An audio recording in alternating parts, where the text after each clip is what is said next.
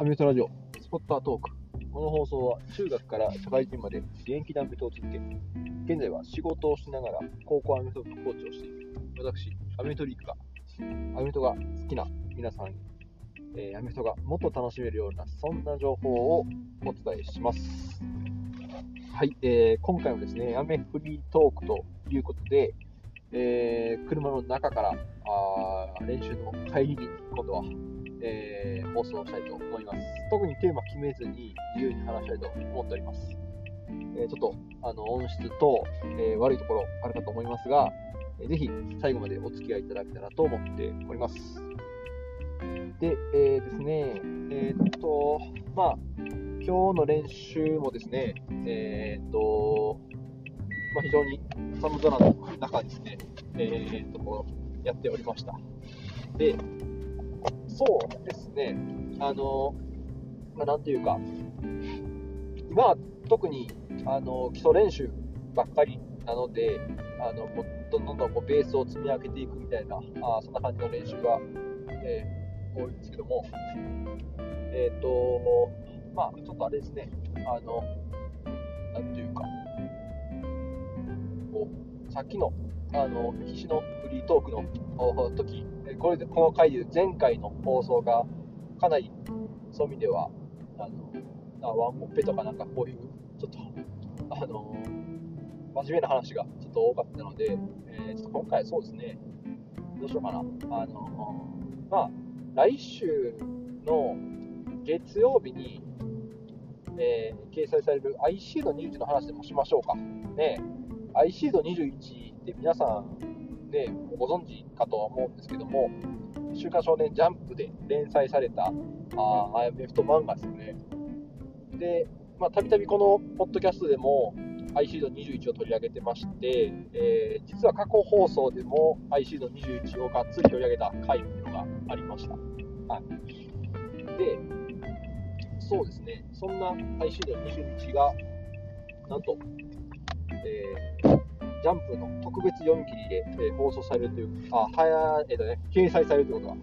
えー、分かっております。えー、前のドリームジャパンボールで思うことみたいな、えー、放送の回でも少し触れたんですけども、まあ、非常に嬉しいですよね。そうやって IC21 が。あの僕の会社の後輩なんかも IC 大好きなので、えー、本当に、あのもう絶対ジャンプ買うって言ってましたね。えー、まあ私もこち亀以来の、あのこち亀最終回以来のあのジャンプを買おうかなと思っております。で、IC ード21を、え僕アメフトをしてると、やっぱり同世代の方からは、アイシード21ですねっていうふうに言われるんですよ。で、アイシード21のキャラクターで言うと、みたいな、そういう会話ができるので、例えば、僕がやってたラインバッカーとかだったら、あ新清十郎のポジションですみたいな、それでちょっと話が通じたりとかするので、やっぱりこう、あの会話の助けにはなったなというふうに思いますよね。ただ一方で、新清十郎ですっていうと、じゃあ足すごく速いんですねみたいに言われて、いや、そんなこと違うんですみたいな、そういうわけではないんですみたいな、あそういうことにもなったりするんですけども、はい。あのまあ、そういう意味ではすごくあの漫画がメフト界に与えた影響っていうのは大きいなと思いますね。なんかね、昔、あのゲームとかも確か出てたんですよ、あれ、IC の11の。皆さん、任天堂 DS の 3DS やった方の DS で、なんかタッチして、なんかやるみたいな、ありましたね、IC の11の確かゲームが。昔なんかやってたみたいな記憶がありますね。確か、ごチャレのオノスキンさんのごチャレのゲーム好きやった、そんな気しますね。まあまあまあ、そんな感じですね。で、えー、っと、まあ、アメフト、なんで始めたんですか？みたいな聞かれたときに、たまたま僕がアメフト始めた頃に、アイシード21が始まったっていうのもあって、アイシード21の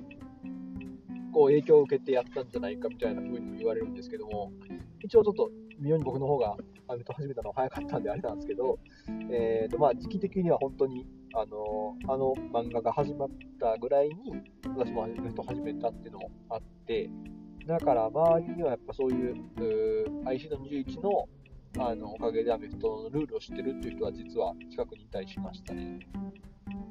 で、私はアメフトする前に何をしてたかって話なんですけども、まあ、中学からアメフトはやってるんですけども、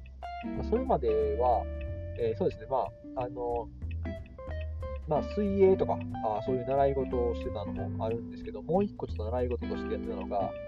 えー、囲碁ですね、囲碁。あの、将棋とか、あの、の並びになる囲碁をやってました。で、あのこれもなんか過去放送か何かで確か囲碁の話もしたかと思うんですけども、あのこれも本当にたまたま、あのこれも、ね、よく言われるのが、えーと、光の碁っていうジャジャンプの漫画があるんですよ。ね、でで、これ本当にご存知の方もあの知らない方はぜひ読んでみたらあ読んでいただけたらと思うんですけども、えー、主人公は中学生かな？中学生の進藤光っていう子で、で、えっ、ー、と、これもね、ポッドキャストではさらないんで、ぜひ画像検索してもらえたらなんですけど、黒髪に前だけ金髪なんですよ。はい。黒髪なんですけど、前だけ金髪っていう、前髪が金髪の子なんですよね。はい。それで全然あのそこには一切触れらずに話が進んでいくんですけどもそんな、えー、新藤光がですね、えー、こう家のおじいちゃんの家に遊びに行った時の蔵になんか5番が置いてあったんですよね。囲碁のあの5番ってあのこう囲碁を打つためのあの碁石と5番があってそれに触った時に、えー、そのなんでしょうね、まあ、幽霊ですよね言ってしまったら。あのこう5番に、えー、ついていた幽霊に今度はこう光がつかれてしまってそれがえー、その元その平安時代とか昔のあの囲碁の、えー、名人を育てた幽霊確かそんな感じのやったと思うんですけども、まあ、そんな、えー、幽霊に今度は光が取りつかれたみたいなあそんな話です。で全く囲碁のルール知らないんですけども、えー、そんな幽霊に取りつかれて囲碁のことを知っていくと。いうことで、えー、その、まあ、むちゃくちゃ強い幽霊なんですよ、その、囲碁の、あの本当に、あの、もう囲碁の神様みたいな人を、えー、その、育てた幽霊ということで、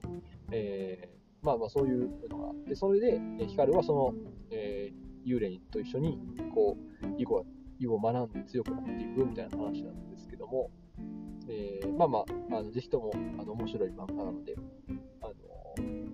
確か、あさ映画、小畑武史さんじゃなかったですかね、確か。あのデスノートとか書かれてるような方だったんじゃないかなと思います。はい。ね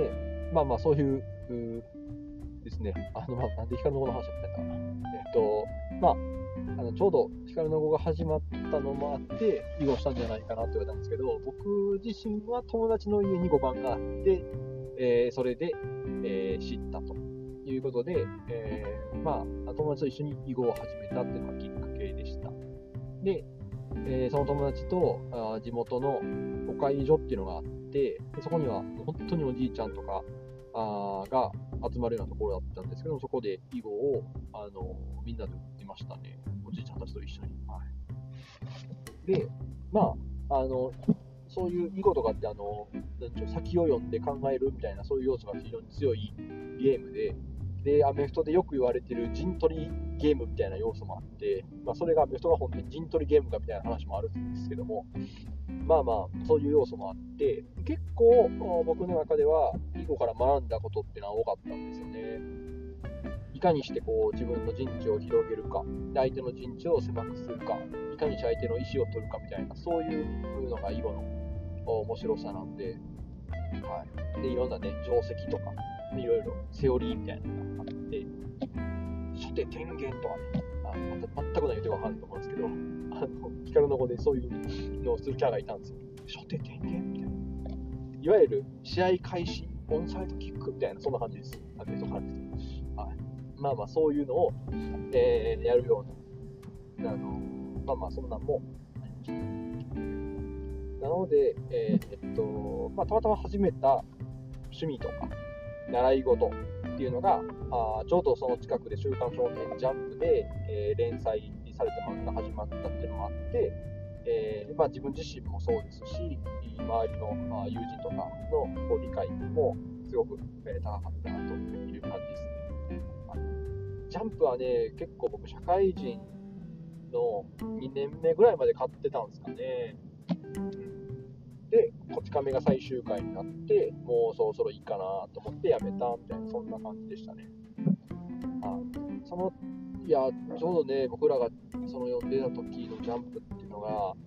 えー、ワンピース、ハンターハンター、えー、っと、と、アイシード21、ブリーチ、あと、シャーマンキングがちょうど終わるかどうかみたいな時ですかね。あとね、ボボボボボボボってあの、ギャグ漫画とか、ところ天之助とかね、ドンパッツとか出てくる。あれとか、えっと、ビュート・フク・ジャガーですね、漫画の。あ漫画というか、ギャグ漫画の。とか、あと何やったテニスの王子様か。テニスの王子様とかありましたね。いやだから当時の、あ、こち亀はもちろんなんですけど、当時のジャンプめちゃくちゃ面白かったっすよね。今、ジャンプっていくらなんですかね僕らがまだギリ220円とか230円で、毎週月曜日発売やでしたね、確か。地域は。関西のところは確かそうでしたね。これがなんか、あのもっと地方に行くと、早く、あのー、ジャンプが売られてるとかで、ネタバレがあったりとかもあったんですけど、当時はそんな SNS とかもそこまで普及してない時だったので、うん、今はもうね、あのどんどんどんどんネタバレが出たりとか、あの YouTube で先にこう出てしまったりとか、なんかいろいろね、ありますけど、まあ、僕らの時は、まあ、そうやってなんか月曜日の楽しみは、えー、ジャンプを買ってみたいな感じでしたね。大学の時もまだジャンプ買ってたんで、ジャンプを見ながらあの電車の中で通勤、通勤じゃないか、通学したりしてましたね。いやー、難しいな。漫画ね、こう、本当はもっと読みたかったりするんですけど、最近はそんなに漫画読めてないっすね。最後に読んだ漫画って何やろ、漫画漫画、そうか。いや、全然漫画買ってないっすね、最近。うん、なんかこう、ね、嫁からこれ読んどいて、みたいな、あそういうのは、あったりはしますけど、で買った、買った漫画って最後、本はね、結構、あの、読んだりしますけどね、ビジネス本とか。小説とかはあんまり読まないですけど、ビジネス本は、まあ、割と、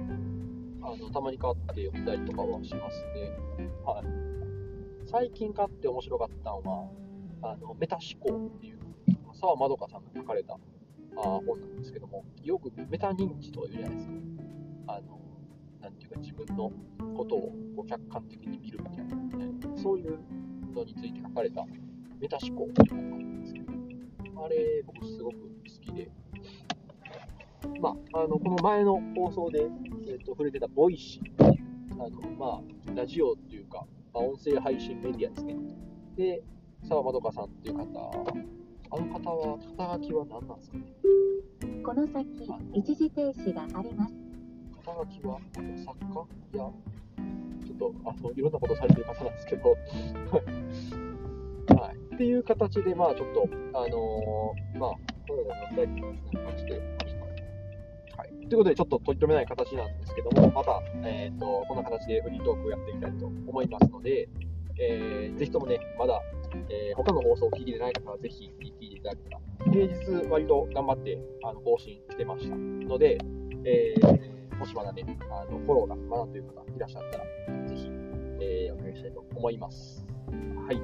えー、高評価の方もお待ちしております。それではまた次回をお楽しみに。